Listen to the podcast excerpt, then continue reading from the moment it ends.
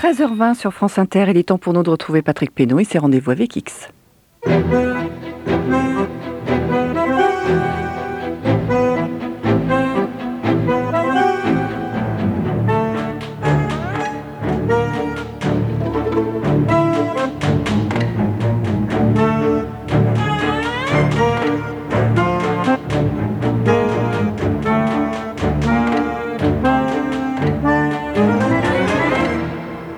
Une fois n'est pas coutume.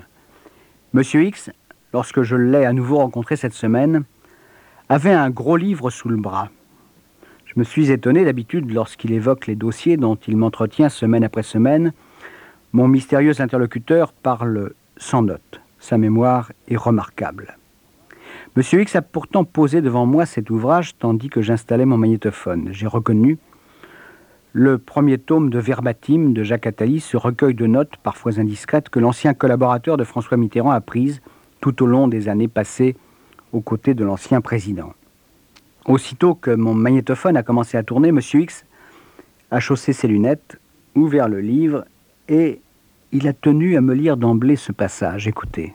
Jeudi 21 mai 1981, à 9h, François Mitterrand arrive à l'Élysée où il est accueilli par Valérie Giscard d'Estaing. L'entretien dure trois quarts d'heure. Giscard demande qu'on prenne soin de quelques collaborateurs, dont Jacques Val et Alexandre de Maranche, patron du SDEC. Il annonce la mort prochaine de Brejnev et son remplacement probable par Tchernenko et fait part des recherches secrètes menées par Elf sur de nouveaux procédés de recherche pétrolière et de l'attaque que prépare Sadat contre la Libye, etc cette lecture est, très intéressante, mais où est-ce que vous voulez en venir? Oh, Il y aurait pas mal de commentaires à faire, en particulier sur le mot prononcé en faveur du patron du SDEC, Alexandre de Maranche, ou encore sur ces fameuses recherches pétrolières. Ça ne vous rappelle rien? Ah si, si, euh, les avions renifleurs. Exactement. enfin, si ça vous intéresse, on pourra en reparler un jour, parce que c'est particulièrement croquinolé. Ça, j'en doute pas. Bon, le passage le plus intéressant, c'est celui sur la Libye. Donc sur cette opération préparée par Sadat contre la Libye. Oui. Et pourquoi? Parce qu'Atali, peut-être parce qu'il ne savait pas tout, ou bien parce qu'il s'agissait d'un considérable secret d'État, n'a pas tout dit. Car le président égyptien Sadat était sans nul doute dans le coup. Mais la France aussi. Et j'ajoute même qu'elle était aux premières loges dans la bagarre contre Kadhafi. À noter, je l'ai vérifié après avoir réalisé cet enregistrement, que dans son livre de mémoire, Le pouvoir et la vie, paru en 1988, Valéry Giscard d'Estaing a reconnu que l'un des quatre secrets qu'il avait livrés à François Mitterrand en 1980, lors de la passation des pouvoirs, concernait précisément Kadhafi. Avant d'écouter la suite de mon entretien avec M. X, entretien consacré donc aux manœuvres françaises et plus largement occidentales pour déstabiliser le leader libyen ou le tuer, je vous propose un bref portrait de celui-ci. Il y a presque 30 ans, le 1er septembre 1969. Un groupe de jeunes officiers, ils s'appellent eux-mêmes les officiers libres, dépose le roi Idriss. Un putsch tranquille, sans effusion de sang. Très vite, un homme s'impose parmi ces militaires, Muammar Kadhafi. Kadhafi, dont le nom signifie l'envoyé du désert. Beau, mystique, généreux, le jeune colonel qui se réclame de son voisin Nasser prône une politique socialiste tout en se réclamant du Coran. Rompant avec la corruption qui était de mise sous le vieux roi Idriss, partisan d'une démocratie directe, Kadhafi s'attire les sympathies du camp socialiste, mais aussi du monde arabe, un monde qu'il veut unir, l'union, une véritable obsession pour Kadhafi qui tentera successivement de fédérer son pays avec le Soudan, l'Égypte, la Syrie, la Tunisie et enfin le Tchad. Des projets de mariage qui échoueront tous peu importe. Le bouillant Kadhafi, fort de la manne pétrolière, finance un peu partout dans le monde arabe la construction de mosquées, encourage la création d'écoles coraniques, distribue des bourses d'études, mais surtout, il semble l'inspirateur, sinon le principal soutien des mouvements terroristes qui frappent au Proche-Orient et dans les pays européens, ce qui lui vaut à plusieurs reprises d'être mis à l'index par les pays occidentaux et même plus tard d'être directement frappé par les États-Unis qui considèrent toujours que la Libye est un État terroriste. Mais selon M. X, la France aussi aurait joué un grand rôle dans ce combat contre le leader libyen.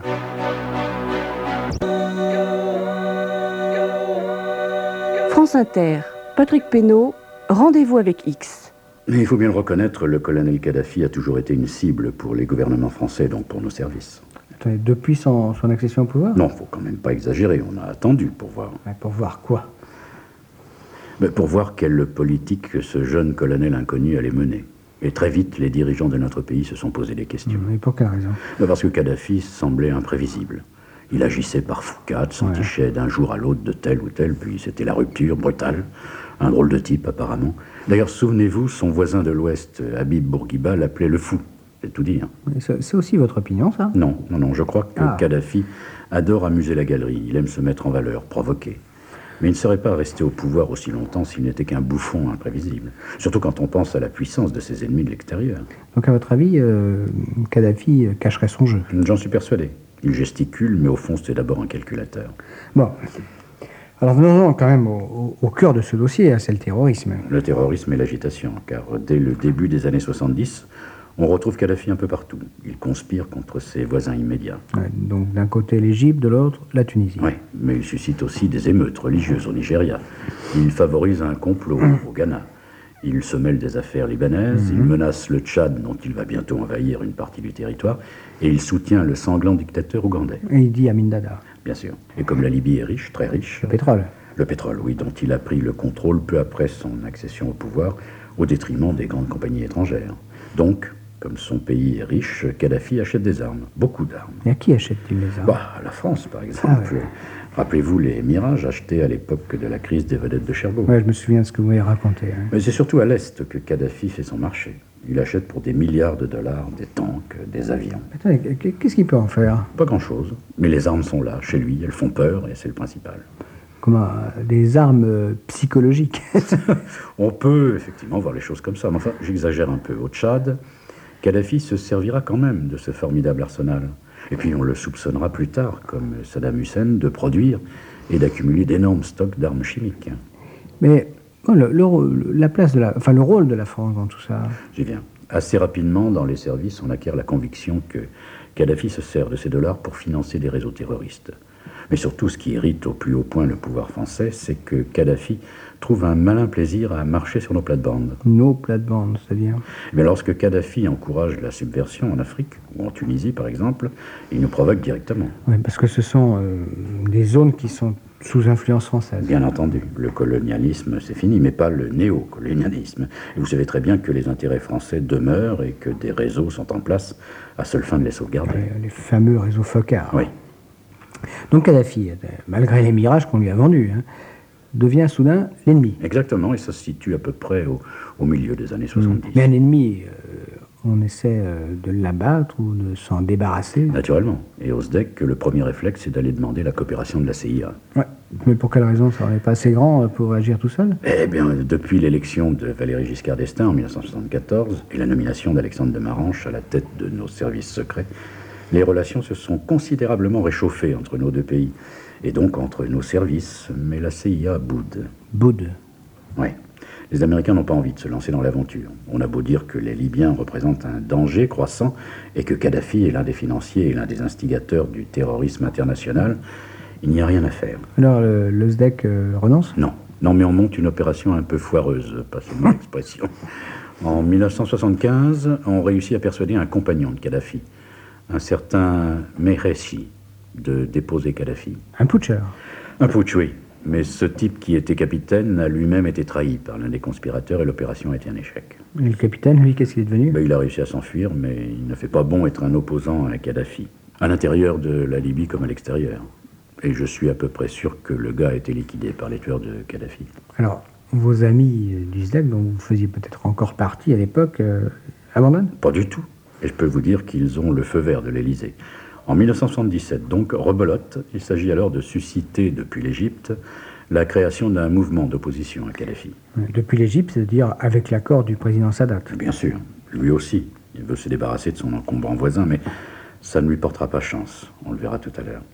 En tout cas, dans le même temps, on encourage des actions de commando contre la Libye, Mais cette initiative se traduit par un nouvel échec. Pas très amusant tout ça. Hein D'accord, mais pour l'Élysée, il n'est pas question de laisser tomber. mais, mais pourquoi cette, cette obstination? Eh bien parce que nous savons qu'au Tchad, les Libyens sont maintenant directement impliqués dans les conflits qui déchirent le pays. Et toucher au Tchad, c'est toucher à la France. Alors, pour abattre Kadhafi, on va désormais employer les grands moyens.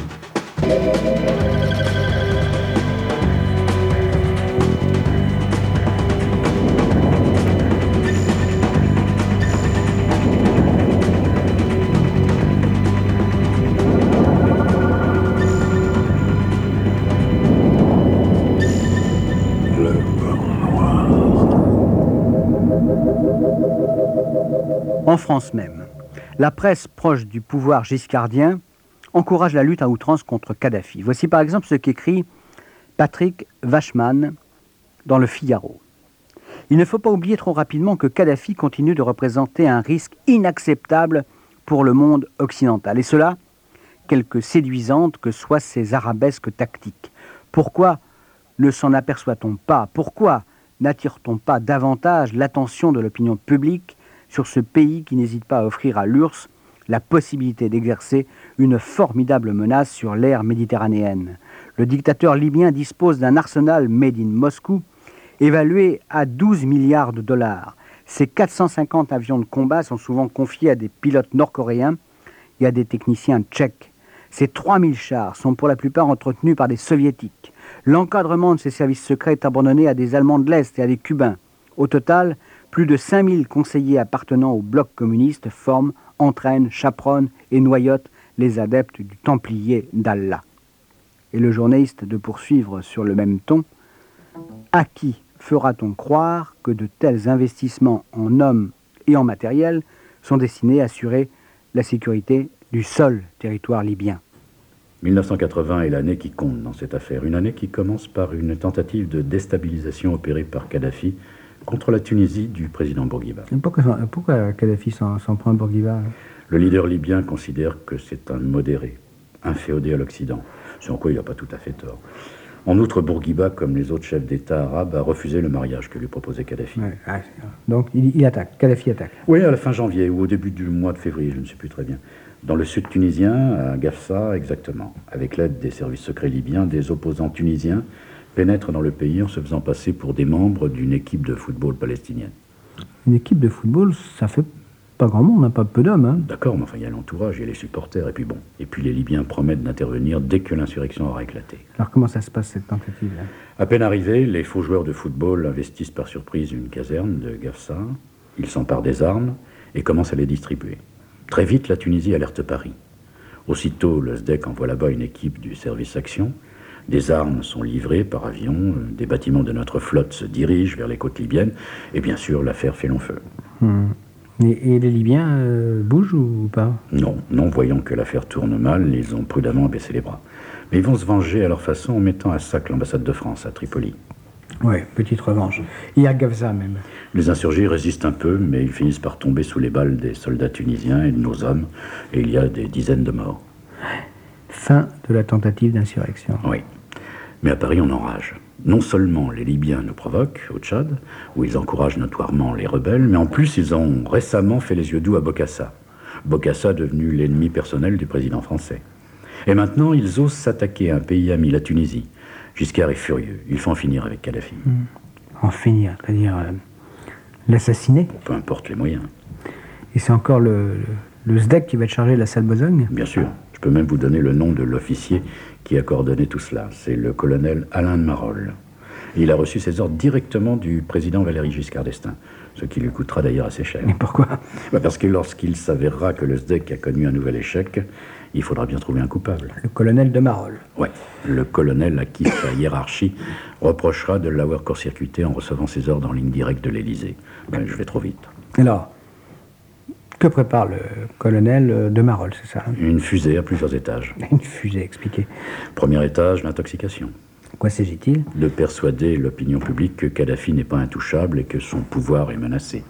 Et c'est ainsi qu'on répand la rumeur d'un attentat auquel le leader libyen aurait échappé de justesse. Intoxication, ça veut dire qu'il n'y a rien de vrai là-dessous? Rien. Alors le deuxième étage de la fusée maintenant Mais il est encore plus mystérieux. Et moi-même, je ne suis pas sûr de connaître la vérité. Ah, Je vous ai rarement connu aussi modeste. Alors, monsieur Pénaud, je n'ai jamais prétendu connaître tous les secrets de nos services de renseignement. Ouais, D'accord, je vous en donne acte. hein. Fin juin 1980, un DC-9 d'une compagnie aérienne italienne s'écrase en mer, quelque part au nord de la Sicile. À bord, il y a près de 80 personnes et naturellement, il n'y a pas de survivants. Ouais, mais je vois pas le rapport avec la Libye. J'y viens. Le DC-9 était loin d'être seul en vol ce jour-là au nord de la Sicile. À vrai dire, le ciel était même très fréquenté. Ouais, ça mérite euh, une petite explication. Ben, D'abord, il y avait deux MiG libyens. Des MiG libyens, on en est sûr? Absolument. Et l'un d'eux est même allé s'écraser sur une montagne calabraise. Tout de suite, vous pensez bien, on a prétendu que c'était un des MiG libyens qui avait tiré sur le DC-9 italien et donc provoqué le crash. Vous dites prétendu, donc euh, d'après vous, c'est faux. Oui, je vous explique. En l'air, il y avait d'autres appareils, en tout cas au moins un avion de chasse occidental. Et quand les deux pilotes des MiG libyens l'ont aperçu, ils ont cru qu'ils allaient être attaqués et ils se sont rapprochés du DC-9 Pourquoi, pourquoi cette manœuvre? Le- pour que leur trace soit confondue avec celle de l'avion de ligne.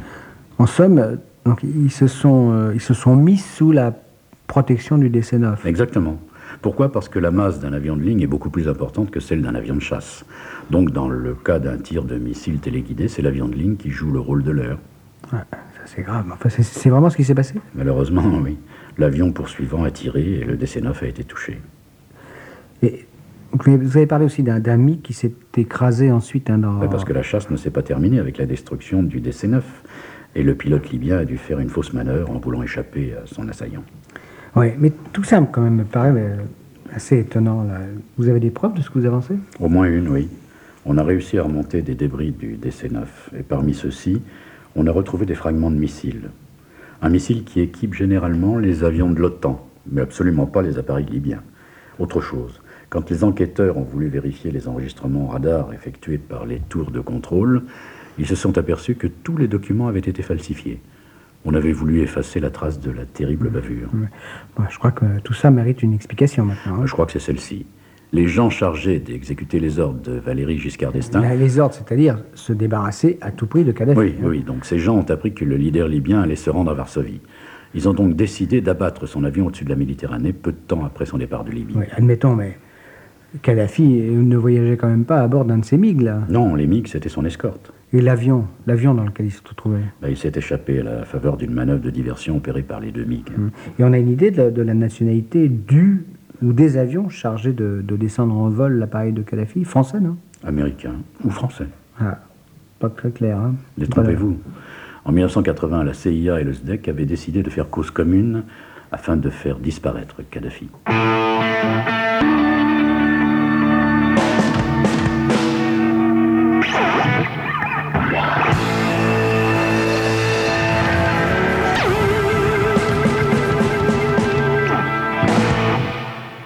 D'abord revenir sur l'aspect intoxication de cette affaire. Je lis dans le matin du 25 juin 1980 l'article suivant. Le chef de l'État libyen, Muammar Kadhafi, aurait été récemment blessé par l'un de ses gardes du corps qui lui aurait tiré dessus. C'est ce qu'a affirmé hier à TF1 Shaibo Bishara, dirigeant des forces armées du Frolinat. Il s'agit d'un mouvement rebelle tchadien.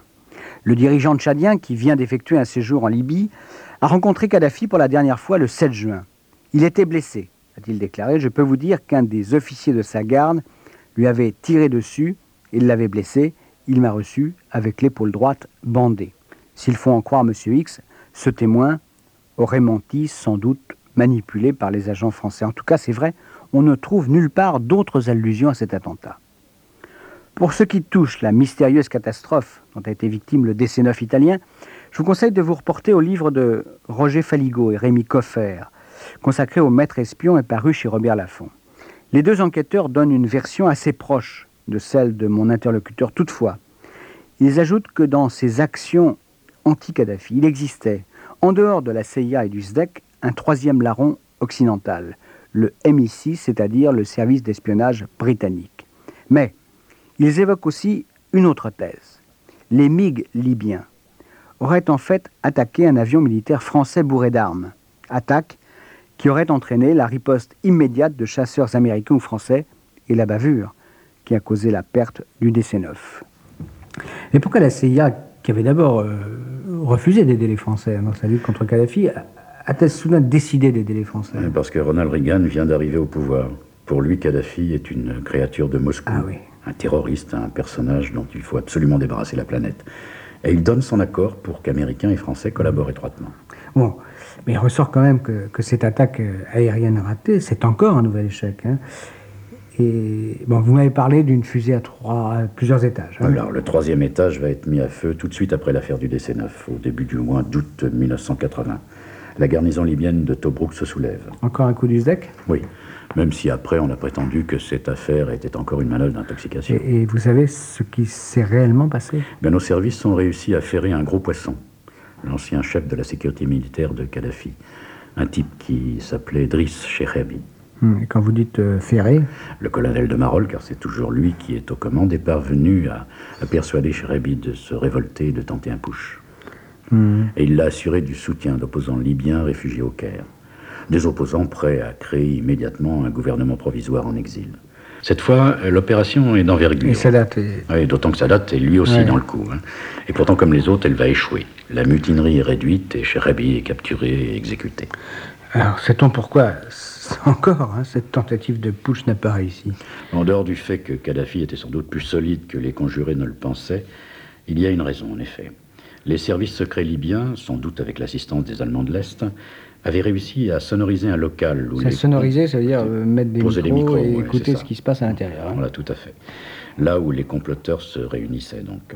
En tout cas, ce nouvel échec sonne le glas des tentatives du colonel de Marolles. Quelques jours après la débâcle de Tobruk, il est limogé, mais je vous en ai déjà parlé.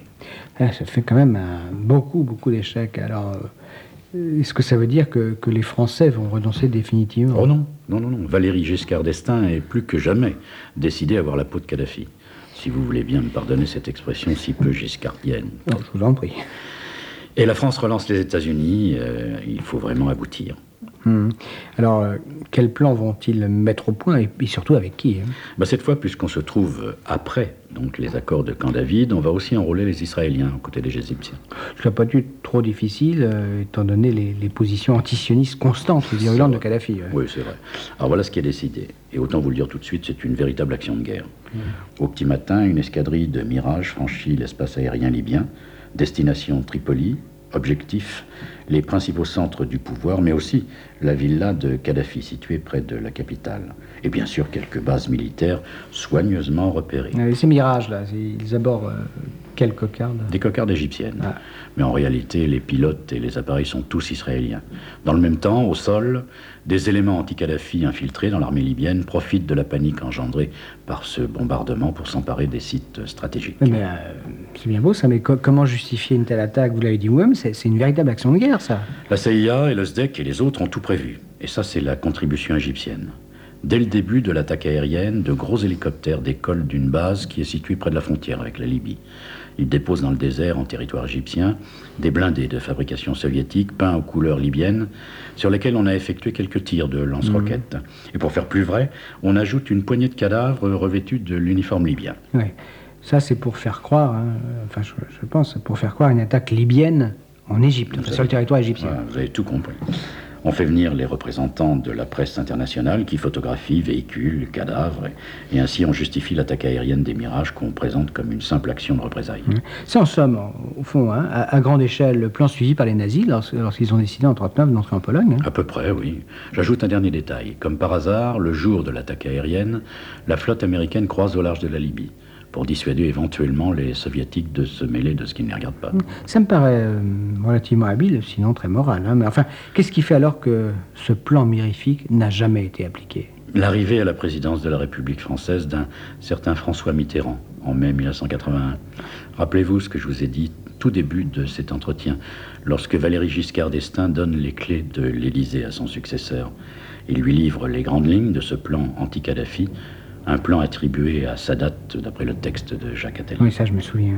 Donc maintenant, c'est au nouveau président français de décider. Mitterrand prend connaissance de ce fantastique montage et il décide d'attendre. Attendre, ça veut dire abandonner. Hein. À peu près, oui, autant vous le dire, Mitterrand n'est pas très chaud et les autres services secrets, égyptiens, CIA et Mossad, surtout devant l'hésitation des Français, décident de sursoir à l'opération. Mitterrand, rappelons-le, a accueilli des ministres communistes dans son gouvernement. Une fuite vers Moscou est toujours possible. Donc prudemment, on met les pouces. Un Kadhafi, une fois de plus, à la baraka. Exactement. Notez-le bien, quelques mois plus tard, le président égyptien Anwar el-Sadat est assassiné. Parce que vous pensez qu'il pourrait y avoir un rapport entre cet assassinat et, et ce plan qui n'a pas été exécuté, ce plan euh, destiné à abattre Kadhafi? Oh, je ne le pense pas, j'en suis sûr. Kadhafi a dû finir par être informé de ce qui se tramait contre lui et il a décidé de se venger. Tuer Reagan, euh, Begin ou même Mitterrand, c'était très difficile. Encore, encore qu'on a dit que des commandos libyens s'étaient introduits aux États-Unis et en France, mais Sadat, c'était incontestablement plus facile, d'autant que de nombreux Libyens vivaient en Égypte. Mais euh, oui, je, je veux bien le croire, mais quand même, à propos de l'assassinat du président égyptien, on a parlé d'extrémistes musulmans. hein. Oui, enfin des types qui ont été à l'évidence manipulés par les services libyens. Non. non, je vous assure que pour Kadhafi et ses services, ça a dû être un jeu d'enfant que de persuader quelques fanatiques de tirer sur Sadat. Sadat qui avait osé faire le voyage en Israël pour y parler de paix. Ouais, c'est possible. Et remarquez-le bien, Sadat est mort en octobre, octobre 81. Un mois plus tard, le magazine américain Time lance une vraie bombe. Il affirme que Français et Américains ont comploté pour assassiner Kadhafi. Hum, Le plan dont, dont- dont on vient de parler, mais avec des preuves? Des preuves? Dans ce genre d'affaires, elles sont toujours difficiles à réunir. Mais le journal américain semblait détenir des informations très précises. Il affirmait en particulier qu'au mois de février 81, un haut responsable français s'était rendu à Washington pour discuter avec ses homologues américains des détails de l'opération. Et est-ce que vous avez une idée euh, à propos de l'identité de ce haut responsable français? Ben justement, en ce mois de février, M. Jean-François Poncet, ministre des Affaires étrangères de Valéry Giscard d'Estaing, a fait le voyage de Washington. Donc ce serait lui? Ça pourrait être lui. Ouais. Je vois que vous n'en êtes pas très sûr. Hein? Comme vous voudrez. J'ajoute que le journal américain, sans donner tous les détails de l'opération que je vous ai décrite tout à l'heure, parlait de l'utilisation par la CIA et le SDEC d'exilés libyens. Et il indiquait aussi, détail amusant, que si le plan n'avait pas été mis à exécution après cette rencontre de haut niveau en février, c'est que les Américains ont préféré attendre l'issue des élections présidentielles en France. Des élections où ils voyaient Giscard vainqueur sans aucune difficulté. Quelle préscience. Alors pour eux, pour eux, il n'était pas très utile de se presser. Tout juste. Une dernière question. euh, ces révélations du magazine Time, il y a eu des fuites. C'était bien sûr l'ultime vengeance de Kadhafi. Ah, c'est lui alors. Eh oui, il avait fait assassiner Sadat, et maintenant il se moquait à sa façon des Américains et des Français en rendant public leurs manœuvres. Vous voyez pourquoi je vous ai dit tout à l'heure que Kadhafi feignait seulement d'être fou.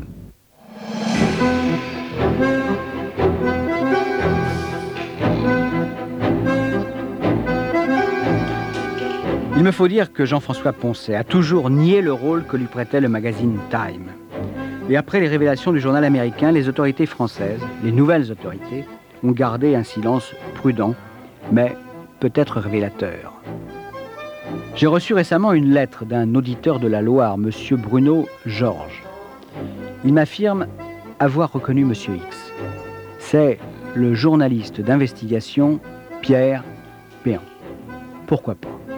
Mais outre le fait que j'aurais immédiatement reconnu Péan, je fais remarquer à ce fidèle auditeur que ni l'âge, ni le pédigré de M. X ne correspondent à ceux de mon éminent confrère qui n'a, que je sache, jamais appartenu au service secret.